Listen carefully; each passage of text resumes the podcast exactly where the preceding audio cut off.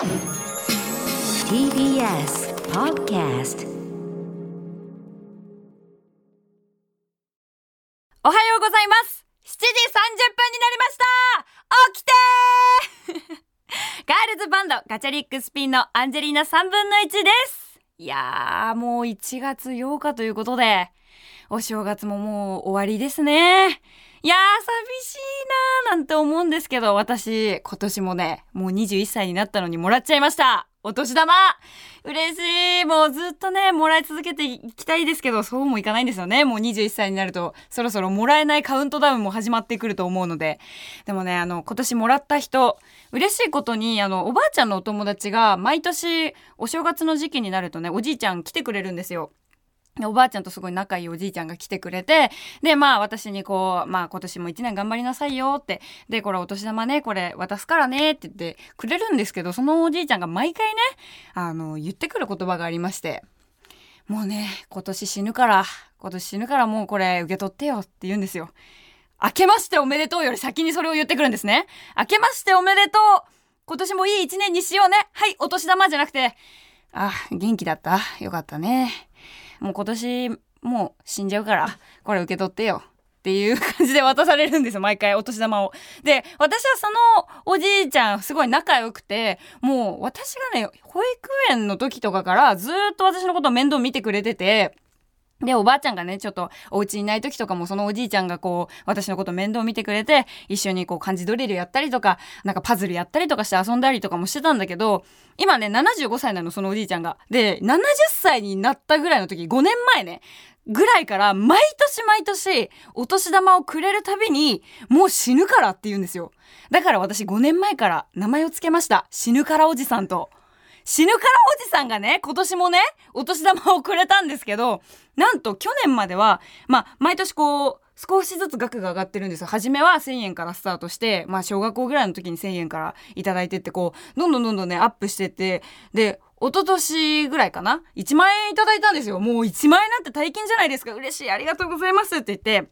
去年も1万円いただいて、でもその時にも、もういいんだ、死ぬからね。もうあの、お金なんて使わないから若い子に使ってほしいからいいのいいのとか言って、1万円なんて大金ですよ、いいんですか？とか言うと、いいのいいの、大金じゃない、もうあの、ほんとこの後死ぬからって言うんですね。毎回毎回。で、今年はなんと、その、封筒を開けるじゃないですか。お年玉の。1万5千円入ってたんですよ。やばい今年本当に死んじゃうかもしれないって思って。で、その額見ても私もね、さすがに1万5千円なんていただけないから、いや、1万5千円も入っちゃってるからもう、本当におじいちゃんこんなのいただけないですよって言ったら、いいのいいの。今年こそ本当に死ぬからって言われて。もう何年もやってるんですよ。でも来年もし生きてたら2万円入ってんのかなって。でも再来年は2万5千円かなって。死なないでくれよって でそういうことで死なないでくれよじゃなくてもう本当にちっちゃい頃からお世話になってるからずっと長生きしてほしいなって思ってるしこのね TBS ラジオで1月1日からラジオ始まったんだよっていう報告もできたんですよ。でなんかあのラジオをねあのもう今持ってないんだと言ってて私が結構何個かお家にラジオあったからそれを上げてでまあダイヤル合わせてあげてダイヤル式のラジオだったから でそれでちゃんとねあの FM90.5 に合わせてでこれで、えっと、日曜毎週日曜の朝7時半に電源をオンすればもう私のラジオ聴けるようにしといたからっていう風に言って渡したらすごい喜んでくれたんですよ。えー、もう毎週日曜日の楽しみができたっていう風に言ってくださってたんでこのラジオを聞いて私が死ぬからおじさんって言ってんのバレたらやべえな。バレんだろうな。縁起よくねえなーって思いながら今喋ってるんですが私はねあくまでも本当に長生きしてほしいって思うしもう毎週日曜日この私の声を聞いてであ今週も1週間頑張ろうかなってその死ぬからおじさんが思ってくれたらそれに越した嬉しいことはないなと思いながらえ今日も全力で朝からガンガン攻めていきたいと思います。ハッシュタグはえアンジーラジオカタカナでアンジーラジオお願いします。たくさんつぶやいてください。それでは行っちゃいましょう。アンジェリーナ3分の1夢は口に出せば叶う早番おはようございます。ガチャリックスピンのアンジェリーナ3分の1です。なんか早速なんですが、メールが届いているので読んでいきたいと思います。ラジオネーム、新橋のベティさん、27歳女性からです。お若いありがとうございます。アンジ、おはようございます。何を隠そう私は問わず語りの神田伯山のヘビーリスナーです。一度代打で問わず語りに出た時からおこの子元気で可愛いなと思っていたアンチーが TBS ラジオで番組を始めると聞きすぐにラジコでマイリストに登録しました。初回放送堂々たる話し方に30分があっという間に感じました。私は今27歳なのですが21歳になったばっかりのアンジーを友達のようにも妹のようにも感じられなんだか癒されました。これからもしっかり拝聴させていただきます。ありがとうございます。なんて嬉しいメールなんですか？いや私もねラジオを好きな理由っていうのは友達のように寄り添ってくれるラジオの存在がすごく好きだったんですよ。だからこれを自分ができてるってすごく幸せなことだなといや、ぜひ私のことを友達と思ってくれたら嬉しいし、妹って思ってくれても嬉しいし、娘って思ってくれても、娘は無理あるか、27歳。でも本当にね、あの、その時に応じて、アンジーの、ああ、この感覚わかるなと思ったら友達みたいに聞いてくれたら嬉しいし、なんかそういう日常の寄り添い方できたらいいなと思っているので、新橋のベティさん、これからたくさんよろしくお願いします。先週からスタートしたこの番組今回が第2回目です。しかも先週の初回放送で3ヶ月限定であることも発表。タイトルに早番と入っていますがこの3ヶ月をね乗り越えて番組が続いたら遅番にチェンジする可能性もなきにしもあらずということで頑張っていきたいと思っています。でもねこのね番組朝やってるんですけどこの朝の番組ってあることは完全に無視していこうかと思っていて、超絶にエモいロックな30分にしていきたいと思っています。どうぞ皆さん、近所迷惑にならない範囲で、ラジオのボリュームをぐーんと上げて、爆音でお聴きください。それではここで一曲。私が高校生の時、ラーメン屋の早番のバイトで、チャーシューを仕込みながら聴いていたこの曲、くるりでロックンロール。くるりでロックンロール。そうそう私ねチャーシューだけじゃなくて味玉もしっかり仕込んでましたよアンジェリーナ3分の1夢は口に出せば叶う改めましてアンジェリーナ3分の1です先週から言っていますが名前だけでも覚えて帰ってください。アンジェリーナ3分の1。アンジェリーナ3分の1です。よろしくお願いします。ガチャリックスピンというバンドをやっていまして、そこでマイクパフォーマーという役割をやっております。ということで、先週、マイクパフォーマーについて説明したいなって思って、やらずに番組が終わるっていう、謎の もうみんなマイクパフォーマーの説明はって思った方もたくさんいると思うので、今日ちょっとちゃんと説明しておきたいなと思って、簡単に言えば声を使った表現は何でもしていいっていう立ち位置なんですよ。なのでまあラップやったりとか普通に歌も歌うしデスボイスなんかもやるんですけどこれよくねあのマイクパフォーマーの説明する時にデスボイスっていうワードを出すんですけど意外と知らない人が多い。なので今日はちょっとやってみようかと思います。どんな声かっていうね。ちょっとうるさいと思うんで少しだけマイクから離れますね。いきます。あの、デスボイスというのはこういう声です。おはようございますみたいな、こういう これ素でやるもんじゃないんだけど、素でやるもんじゃないんだけど、まあ、簡単に言えば結構エッジの効いた叫びみたいな。で、それを、本当だったらこの、バンドの音とか爆音の中で紛れるからすごくかっこよく聞こえるんだけど素でやるとただの恥ずかしい叫びっていう「卵焼き!」みたいなそういう感じの声をデスボイスと言うんですけど、あの皆さんあの参考程度に覚えていただけたらと思います。私こういう声を出しながらあの歌っているんですけど、あくまでもあの1時間とか2時間のライブずっとこの声で歌ってるわけではありません。あの、要所要所で味として卵焼きにかける醤油だと思ってください。あの、ライブの味となる部分ですね。で、先週はですね、アンジェリーナ3分の1はどんな人間なのかというのをお話ししました。その続きを今週話していきたいと思うんですが、まあ、ざっくりあらすじを紹介しますと、亡くなった父と話した表現者になる夢、それも音楽がいい。え、バイトして学費稼いで音楽活動しやすい私立の高校に行ったんですよ。えー、そこまでが先週のお話なんですけど、今週はその続きを話していきたいなと思って高校に入学するんですが、なんと、私高校音楽やりたいって言って入学するのに1年生の末まで一切音楽に触れないというもうなんかもう音楽に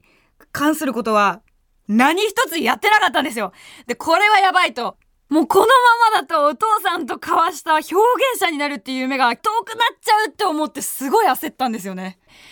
で、とにかく始めようと思ったのが弾き語りだったんですよ。で、1年生の末ぐらいにアコースティックギターを買うんですよね。でたまたま見つけたのが下北沢のなんかリサイクルショップに売ってるギターだったんですよ。そのギターがね、もうほんと値段は8000円で、埃まみれで、もう弦も錆びてて、汚いのよ、とにかく。もう埃が、もう長年多分、もう染みついちゃって、もう簡単には取れない。空拭きじゃ取れない埃の量だったの。汚ねえなと思いながら、でもなんかわかんないけど、そのお店入った瞬間にそのギターバって見つけて、あこれだって思ったのが、その下北沢のリサイクルショップに売ってる8000円のギターだったんですよ。で、当時私ね、本当初回の放送でも言ったんだけど、本当にお金がなかったから、頑張って、早番遅番どっちもバイト組んで、ね、頑張って稼いだお金で、初めてちゃんとこう、自分の将来のためになるようなものを買ったのが、そのアコースティックギターだったんですよ。で、帰って一発目こうギターの音鳴らしたんだけど、汚すぎた音がもう、カカカカカカカみたいな、もう、カッチカチな音鳴ってて、もう錆びてるし、弦も。で、もうなんならちょっと3回ぐらいジャカジャカしたら弦切れたんですよで、バーンって切れて、で、弦ってね、細くて、もう、ちょっと触れただけで先っぽが、なんか血が出るぐらい、もう切れたりするんですよ、手が。もうそれで手、指バーンって切ってもくっそって思って、いってえなーって思って、汚ねギターに傷までつけられて最悪だって思って、ってたんだけど、まあもうギターの弦も切れちゃったし、チューニングどんだけ合わせても狂いまくるから、次の日に弦買いに行ったの、ちゃんと、自分で。で、初めてギターを鳴らすんだけど、ちゃんと綺麗な音をね。でそれ初めて鳴らしたコードが C のコードだったのこれって結構音楽でももう C, C コードってドミソから成り立つコードだから割と基盤になるコードなんだけどギターアコーギとかで押さえるのも結構簡単なのねでそれをバーって頑張ってそのインターネットで見て C のコードってここに指を置くんだっていうのを把握して鳴らすんだけどものすんごい指先に力入れないと音が鳴んないの。だからこん、え私が見てるギタリストの人とか、なんか、スイスイ弾いてんのにこんだけ力入れてんの指にみたいな。折れるよ第一関節ぐらいの感じでギター弾いてて。で、もう頑張って2、3日とかほんと練習するんだけど、もう指もさ、先端がすごい痛くなるし、硬くなるし、もうなんならさ、皮がめくれ始めるのよ、どんどん。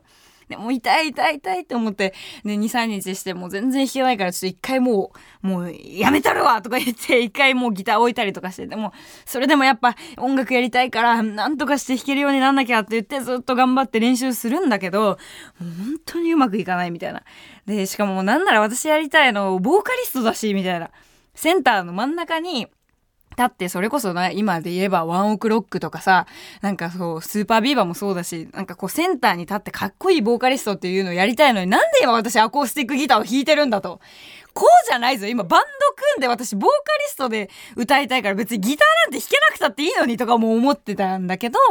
なんかまあでもね、自分も頑張んないといけないからずっと弾いてたんですよ。で、私がさ、やっぱ好きでいるバンドって結構男性のバンドが多かったから、なんか、こう、ガールズバンドなんてとか思ってたのね。で、結構、その高校にも、あの、バンド、一緒にアンジーやろうよって言ってくれる女の子とかもいたんだけど、いや、ガールズバンドなんてやりたくねえよみたいな。だってさ、なんか小綺麗に弾いてるだけだろみたいな感じで言ってたの、ずっと。尖ってて、私。で、なんかそんな小綺麗に弾いてなんかそのありきたりな恋の歌なんて歌ってるようなのはロックじゃねえよとか言ってたの私マジで高校の時。で、私はもうなんならもう女の子のセンターボーカルでもう楽器陣は全員男の人たちでもうそんな中女の子なのに真ん中センター立ってめっちゃかっこよくやってるボーカリストみたいになりたいっていうのを言って断ったこともあったんだけど、そんなさなかね、ガチャリックスピンというバンドに出会うんですよ。これもね、友達からそうガチャリックスピンってガールズバンドめっちゃかっこいいよって言われて教えてもらったんだけど、いや、ガールズバンドでしょ？みたいな。ワンピースとか着てなんか可愛く弾き語りとかなんか、そんなん知らない。私泥臭いロックが好きだからとか言って言ってたの。もうなんかぐちゃぐちゃになるライブが好きなのに、そんな綺麗に音楽なんて聴いてられっけみたいな感じで言ってたんだけど、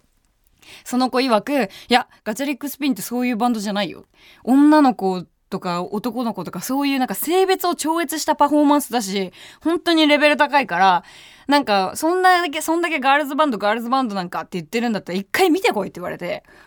で、なんかもうそこまで言われてさ、私も音楽もロックもすごい好きだからさ、なんかすごい腹立っちゃって。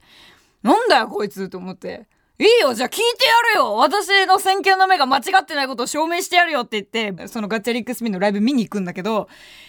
1曲目から泣いちゃいましたえー、すごかったです。本当に泣きました。うちのね、ガチャリックスピンってバンドね、ワンマンが長くてね、3時間ぐらいやってる時とかもあるんだけど、そのライブの終わりぐらいまでずっと私泣きながら見てたんですよ。こんなにかっこいいバンドいねえなって思ってて。で、ちょうどそのタイミングで私弾き語り挫折してて、もう全然弾けねえから、もう腹立つし、もうな、なんで思うように弾けないんだろうってもうずっとカチンと来てたのね、アコースティックギターに。お前自身だよ、問題はって感じなんだけど、なんか知らないけど、こうなんだろうね、自分がうまくいかないことって人に当たりたくなる年なんですかね、10代って。なんかうまくいかない、もう、お母さんのせいで弾けないよとか、なんかもうそういう気持ちでい や、いたんだけど、なんかガチャリックスピンのライブ初めて見た時にね、なんかそのうちのギターの友蔵っていう女の子がいるんですけどその子すごい可愛いんですよ見た目が。で衣装とかもなんか私が初めて見に行った時のライブの時なんかメメイド服みたいななんかゴスロリみたいな服着てて。で、なんか、肩にウサギのぬいぐるみを乗せてたんですよ。で、なんか、赤ちゃんがさ、なんか、こうつけるようなさ、なんか、な、あれサンバイザーみたいなやつあるじゃないですか。赤ちゃんがつけるようなやつ。なんかああいうなんか可愛いのつけてて、で、なんか見た目めっちゃふざけてんなと思いながら、でも、もう明らかにえぐい早弾きとか、ソロとか、なんだろう、普通のバンドだったら多分こう指板とか見ながら、難しいことやってるって誰しもがわかるから、もう、うわ、難しいことやってんなみたいな、でもなんかそれを見せないような顔みたいなわかるじゃん。なんかああいう、ああいう顔で弾くんだけど、友蔵ちゃんに至ってはこれギター弾いてる時ずっと笑顔なの。で、もうなんならそのね、ゴスロリみたいなワンピースの衣装をさ、フリフリこう、風をこうちゃんと感じながら、可愛く腰とか動かして、イエイイエイみたいな。で、なんか、花道みたいなのがあって、その花道とかにすごいみんなファンの人一人一人の顔を見ながら、えぐい早弾きとかしてんのに、笑顔でイエーイみたいな。みんな楽しんでるみたいな顔で見てんの。え、どういうことみたいな。この人、あれかな？体と手別なのかな？みたいな。本当に目の前にいるお客さんを全力で楽しませるんだって。エンターテイメントとして面白いバンドって思ったの。すごいなと思って、ちょうどそのね、さっきも言った通り私すごい弾き語りで挫折してた時期だったから、あなんか私もこういう風になりたいなってすごく思ったんですよ。ガチャリックスピンに出会ってからガールズバンドってめちゃくちゃかっこいいんだなってでもガールズバンドがかっこいいっていうかもう私的にはもうガチャリックスピンがかっこいいだったんだけど、だから私もなんかバンドやるんだったら、ほんとガチャリックスピンみたいなバンドやりたい。ガチャリックスピンっていうガールズバンドに出会ってから私の人生は180度変わりました。そう。でその時のライブでもやってた曲を今日はかけたいと思うんですけどまだ私が加入する前のもうガチャリックスピンのこの曲マジでかっこいいって今でもライブでね演奏するたびにバチバチ燃え上がるような曲があるのでそれをおかけしたいと思います。聴いてください。ガチャリックスピンでレッドライン。ガチャリックスピンでレッドラインでした。このね、ライブを見た10ヶ月後に私はガチャリックスピンのメンバーに加入するのですが、それまでに一体何があったのか、この続きはちょっとお時間が来てしまったので、また来週ということで CM です。アンジェリーナ3分の1、夢は口に出せば叶う。アンジェリーナ3分の1、夢は口に出せば叶う、早番、あっという間の30分でしたそうそうそう。あの、先週説明し忘れたんですが、エンディングテーマは、あの、パラモアというバンドの That's What You Get という曲を流しています。これ、私の大好きなバンドなんですけど、私が目指しているボーカリストのヘイリーがいるバンドです。皆さんもよかったら聞いてみてください。あ、そうそう。あのね、アンジェリーナ3分の1ってガチャリックスピンのメンバーだったんだっていう言ってる人がツイッターでいたんですけど、あの、すいません。そこが一番大事なんですよ。ガチャリックスピンのアンジェリーナ3分の1というのが。なんか最近嬉しいことにアンジェリーナ3分の1ってバンドやってたんだ。なんかラジオの姉ちゃんかと思ってたみたいな人もいるんですけど、